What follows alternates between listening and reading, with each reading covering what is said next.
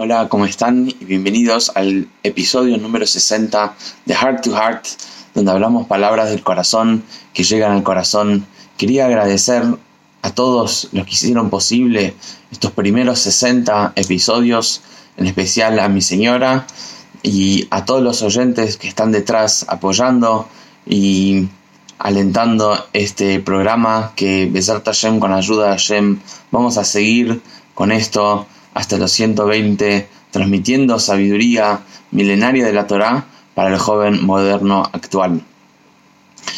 Para comenzar con la parashá de esta semana, en esta semana tenemos dos parashiot. ¿Cómo es que tenemos dos parashiot? Entonces funciona así. En la Torá hay 53 parashiot. El tema es que hay años que hay más semanas que se lee la parashá y hay años que se lee menos. Por ejemplo, este año leímos em, en el Shabbat de Pesach, leímos lo que correspondía a Pesach y no a la parashá que correspondía a esa semana. Y lo mismo más adelante cuando llegue, por ejemplo, Shavuot, cuando llegue Rosh Hashanah y Kippur Sukkot, van a haber diferentes Shabbatot donde no vamos a poder leer la para que corresponde esa semana, sino tenemos que leer la para que corresponde a esa festividad, ya que esa festividad cae en Shabbat. Por lo tanto, hay diferentes parashiot en la Torá donde tenemos que unirlas y leer de a dos. Esta semana es otro de ellos, al igual que la semana pasada que también leímos dos parashiot. Esta semana leemos la allá de Aharei y la de Aharei y la de Kedoshim. Son dos parashiot muy lindas, muy cargadas, con mucho contenido y muy ricas de muchas enseñanzas y muchas de muchas mitzvot también. En total, de las dos parashiot, hay 15 mitzvot positivas y 64 mitzvot negativas. En la Torah, este es otro paréntesis, hay 613 mitzvot en total, de las cuales 248 son positivas y 365 negativas. O sea, positivas son aquellas que debemos hacer, como por ejemplo colocar tefilín, colocar mezuzá, y negativas son aquellas que tenemos que abstenernos de hacer, no ingerir ciertos alimentos, no tener eh, ciertas relaciones, etc. Como vamos a ver en esta para allá. Empecemos con algo interesante que cuenta al principio, que habla sobre tres cosas tiempo, espacio y energía. Todo el universo está dividido en estas tres cosas, tiempo, espacio y energía. Todo está limitado y definido, definido por esas tres cosas. Ahora, em, identificando lo más elite del tiempo, del espacio y de la energía, vamos a encontrar un momento muy especial. Hablemos del tiempo. Tiempo tenemos todos los días del año, tenemos las festividades y después tenemos Shabbat y después tenemos Shabbat Shabbatón, que es Shabbat Shabbatón, el Shabbat de los Shabbats, eso es Yom Kippur. Después tenemos espacio. Espacio tenemos todo el universo, tenemos planeta Tierra, tenemos la tierra de Israel, tenemos Jerusalén, tenemos el monte del Beit HaMikdash, tenemos el Beit HaMikdash y dentro del Beit HaMikdash estaba el lugar más sagrado que se llamaba el Kodesh HaKodashim. Ese es el lugar más sagrado de todo el universo. En energía lo mismo. Tenés todas las criaturas, tenés los seres humanos, tenés a Israel, tenés los Leviim, los levitas y tenés los Koanim y dentro de los Koanim tenés a al Cohen Gadol, que él es el sumo sacerdote. En Yom Kippur, en el Kodesh HaKodashim, en este lugar tan sagrado, el Cohen Gadol ingresaba para pedir a Dios una reconexión para todo el pueblo judío y también traía ahí un incienso donde le causaba placer a Hashem. Y esto es interesante. Esto en nuestra vida cotidiana se llama intimidad. La intimidad significa donde uno encuentra el momento, el tiempo más elevado de, su vida, la energía más pura y más íntima, en un espacio íntimo se fusionan estas tres cosas con una persona. Hoy en día las relaciones tienen mucho placer, pero hay poca intimidad. ¿Por qué? Porque faltan estas fronteras, faltan estas Em, exclusividad, donde solo el Cohen Gadol, solo en este momento y solo en este lugar, uno encontraba la, mejor em, conexión de uno con el otro. Entonces, en esta para allá y en, las dos, tanto de Ajarei como de Kedoshim, encontramos toda una lista bastante extensa de cuáles son las relaciones permitidas y las relaciones sexuales prohibidas. Uno puede decir por qué la Torá, por qué Dios nos prohíbe toda una serie de relaciones, por qué no podemos basarnos en el instinto humano y en mis deseos. Y la verdad es que Dios acá nos está regalando el regalo el regalo de la intimidad, la posibilidad de encontrar una persona en el cual la persona se va a transformar en uno con el otro. Es interesante cómo era el proceso de limpiar, en, el caso que había necesidad, también de arreglar algunas de las paredes de este Kodesh HaKodashim, de este lugar tan sagrado. Se bajaba del techo una caja con tres paredes donde la persona que arreglaba solo miraba la pared. O sea, que había pura exclusividad, donde Dios se encontraba ahí solo con el Cohen Gadol, que representaba a todo el pueblo judío, en ese momento indicado. No era un lugar abierto ni un lugar público para visita. Entonces, podemos aprender de esto y fortalecer nuestras relaciones, empezando a buscar lo mejor del tiempo, del espacio y de la energía. Y es interesante que el Cohen Gadol venía en representación de todo el pueblo judío. De las 613 mitzvot, no todas podemos realizar todos los judíos. Hay muchas que corresponden a un Cohen Gadol, hay muchas que corresponden exclusivamente cuando estaba el Beit HaMikdash, cuando eh, los Koanim hacían su servicio, algunas corresponden solo a hombres, algunos corresponden solo a mujeres. ¿Por qué es esto? Porque el pueblo judío entero es como un solo cuerpo. Hay ciertos roles que corresponden al brazo, hay ciertos roles que corresponden a la cabeza, pero entre todos se va formando una sola unidad y un, solo ser. Lo mismo es en el pueblo judío. Por medio de que el Cohen Gadol hace su parte, por medio de que los hombres hacen su parte, y por medio de que las mujeres hacen su parte, y por medio de que los Kohanim hacen su parte, se logra una unión de todo el pueblo judío y un estado de perfección. Otra de las mitzvot interesantes que tenemos en esta para allá, que tal vez mencionamos un poco en, en, algún episodio anterior donde hablamos sobre las leyes de eh, Kashrut, sobre no ingerir sangre. Y nos dice por qué. Porque en la sangre está la vida. La en la sangre está el oxígeno del cuerpo, la vida de la persona depende de la sangre. ¿Y qué pasa cuando nosotros ingerimos sangre de un animal? Nosotros estamos ingiriendo el alma de aquel animal. Y la Torá nos permitió solo poder ingerir la carne del animal, pero no la sangre. Porque una cosa es el alimento y otra cosa es el alma del animal. Al uno ingerir el alma del animal, uno se está transformando tal cual como el animal, con el mismo instinto que en, ese, en este caso es un instinto animal. Y nosotros, seres humanos, somos superiores a los animales en el aspecto del habla, en el aspecto del raciocinio, en el aspecto de nuestra alma divina. Por lo tanto, ingerir sangre sería bajar muchos niveles y que nos lleve a un comportamiento de animal. Entonces, por eso, por la ley judía, hace falta hacer melijá. Melijá es salar la carne tanto de la vaca, por ejemplo, como de los pollos, donde absorbe toda la sangre y luego se la lava y esa sal no queda en la carne. Pero lo que hace es quita la mayor cantidad de la carne posible. La segunda para allá de esta semana se llama Kedoshim. Kedoshim significa como algo Kadosh, Kidush, Kadesh, algo sagrado. ¿Qué significa algo sagrado? Entonces, algo sagrado, por lo general, significa algo em, apartado, distinto, elevado, espiritual.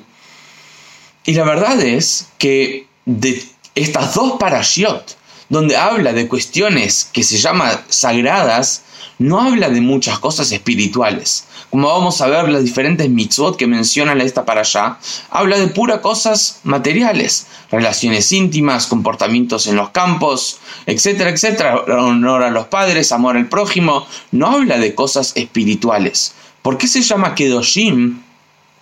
Si que significa sagrado, significa elevado, significa espiritual, si no habla de cosas espirituales en esta para allá.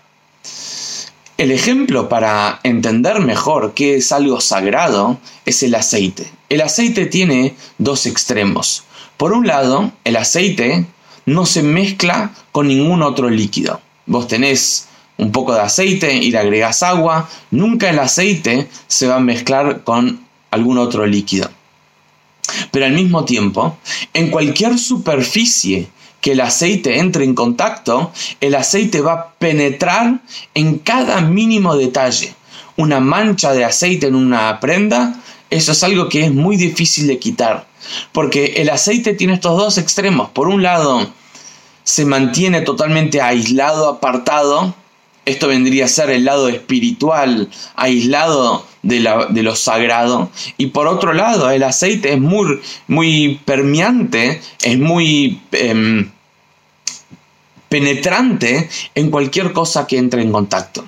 Para el judí, para el judío, ser o vivir como, em, como Dios, como dice, seamos sagrados como Dios, ¿sí? Ser sagrado para el judío significa los dos extremos.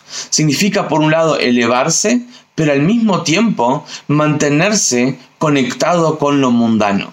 Y esa es la, la magia del yudí. Y ahí es donde realmente se ve si es que somos sagrados, donde podemos actuar como instinto en lo mundano, en lo humano, en lo material, en lo corporal, pero no lo hacemos solamente por instinto, no lo hacemos por algo corporal, lo hacemos por algo superior y lo hacemos por algo divino. Y así es como fusionamos los dos, como el aceite. Por un lado se mantiene aislado, pero al mismo tiempo se mantiene dentro y penetra dentro de los más mínimos detalles. Lo mismo es el judío. No solo se conecta con Dios en el templo, en lo espiritual, sino permea los más mínimos detalles de su vida cotidiana. Donde puede similarse a un animal, por ejemplo, donde puede hacerlo solamente por instinto humano y no lo hace, ahí es donde realmente podemos ver y distinguir la especialidad del humano y la especialidad del yudí en particular.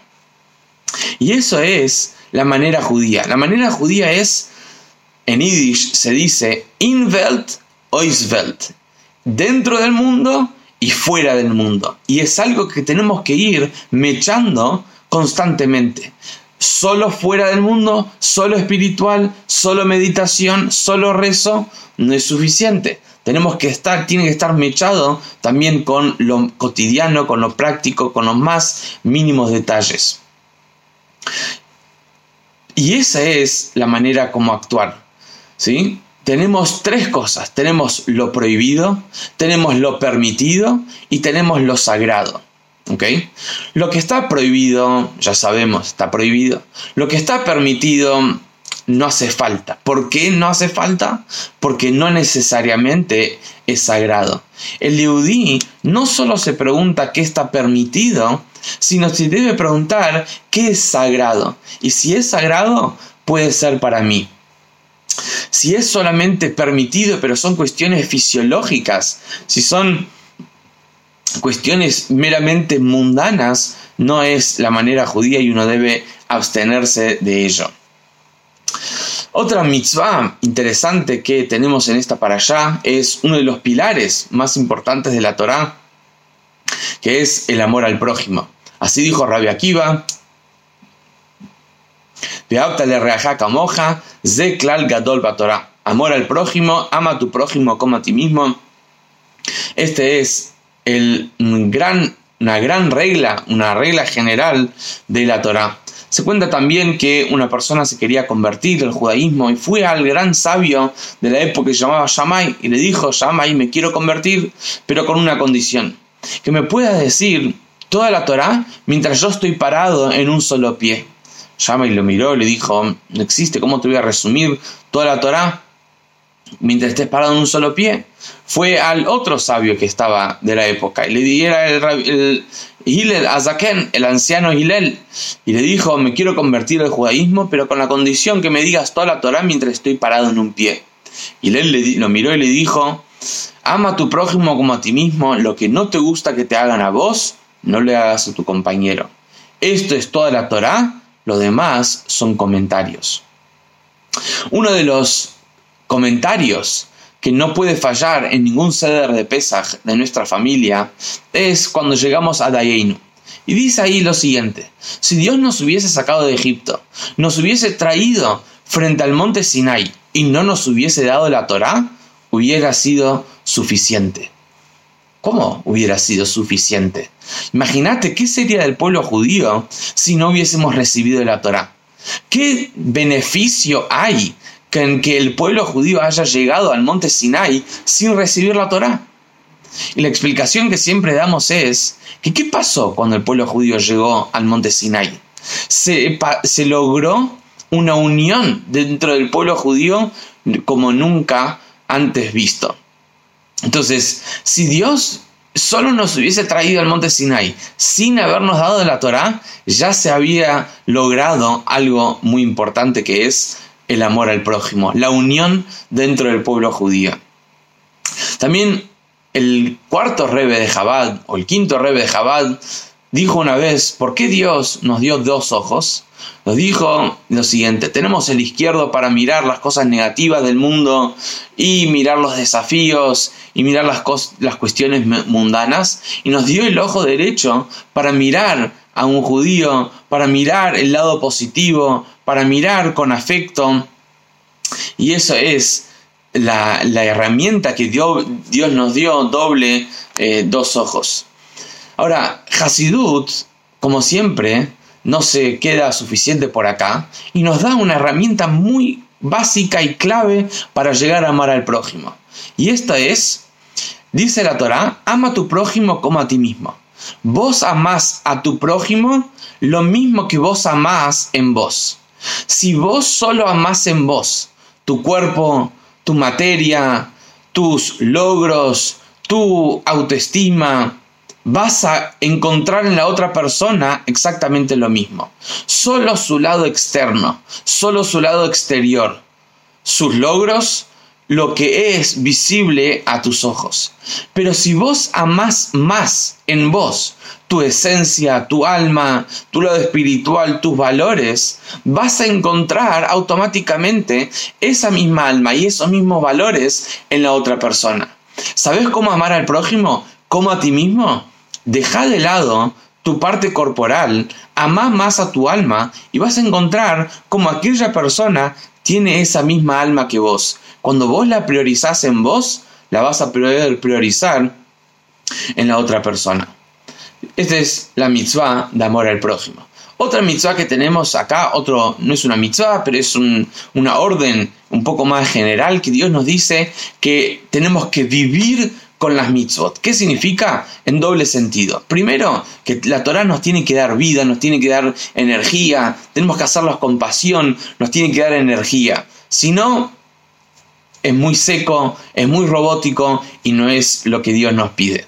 Otro motivo por qué nos dice que tenemos que vivir con las mitzvot es que Dios nos está diciendo que tenemos que asegurarnos de priorizar nuestra vida y no em, y, priorizar nuestra vida y tener que transgredir la Torah para priorizar nuestra vida.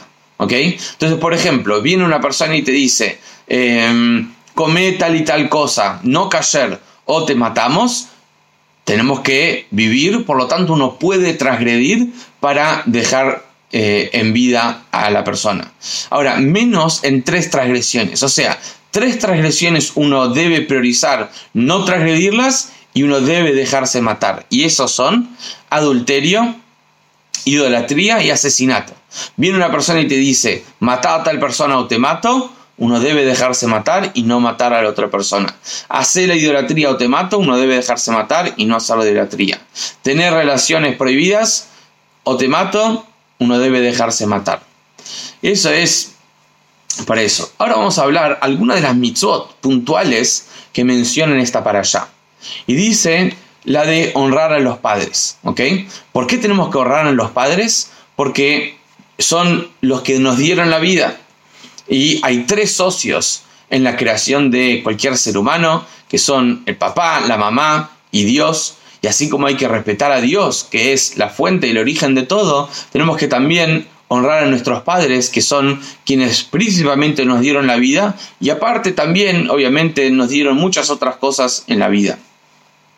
Nos menciona la mitzvah de ayunar en Yom Kippur, que es el día de reconexión, donde uno se desconecta de lo mundano para reconectarse con Dios.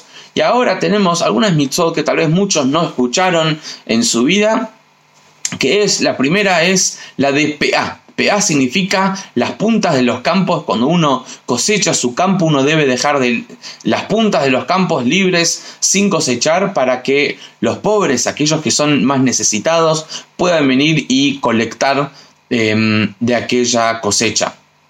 Tenemos la mitzvah de leket. Leket significa la colecta. Cuando vos estabas colectando, por ejemplo, vi, em, atados de trigo y se te caía mínimo dos eh, tiras de trigo, uno debía dejarlos de lado y uno no los podía levantar y los tenía que dejar para los pobres. Es una de las pocas mitzvot que la Torah nos muestra, como mismo a veces haciendo las cosas de una manera inconsciente, también son una mitzvah. Por ejemplo, si estás caminando por la calle y se te cae una moneda y la encontró una persona necesitada, cumpliste con una mitzvah. Tenemos una mitzvah de Lifnei Iver, que significa de delante del ciego no poner un tropiezo. ¿Quién sería un ciego? Literalmente una persona que no ve con sus ojos, uno no puede poner un tropiezo, uno tiene que ayudarlo, pero también está hablando de alguien inexperto, ¿sí? Alguien que tiene menos conocimiento, uno no puede poner un tropiezo y engañarlo, ¿sí? Frente a su desconocimiento del tema. ¿Por qué? dice la Torá, porque Hashem uno debe ser temeroso de Hashem. O sea que uno no lo debe hacer por la otra persona, sino porque Hashem es consciente de esto. Y hay un dicho que dice, engañarlo al mundo es imposible, engañarlo a Dios es menos posible. Al único que podés engañar es a vos mismo. ¿Y qué sentido tiene engañarle a un tonto? Entonces, esa es otra mitzvah. Tenemos otra mitzvah de Lota Amot al Dam Reeja, no pararse em, como de una manera fría frente a la sangre de, de tu compañero. O sea que si ves que tu compañero está sufriendo físicamente o espiritualmente, ¿sí? vos tenés la obligación y responsabilidad de asistirlo en todo lo que necesita. Si hay una persona que necesita alimento, tenés la obligación de alimentarlo. Si es una persona que necesita alimento espiritual, tenés la obligación también de alimentarlo. Para terminar, cinco mitzvot más cortas, que es la de Shatnes, no se puede usar prendas que tienen conjunto de lana y lino. Tenemos la mitzvah de Orla, que tenemos que dejar em, los frutos de los primeros tres años del árbol crecer y llevarlos a la tierra de Israel y uno no puede tener provecho. Tenemos la mitzvah de dejarse crecer los peot, que son las patillas y no rasurarse eh, las patillas eh, del pelo. Tenemos la mitzvah de dejarse crecer la barba y terminamos con una mitzvah muy importante que es la de no realizarse tatuajes, ya que el cuerpo es de Hashem y uno tiene que mantenerlo limpio y bello, tal como Dios nos los dio, para poder cumplir nuestra misión de la mejor manera. Shabbat Shalom para todos.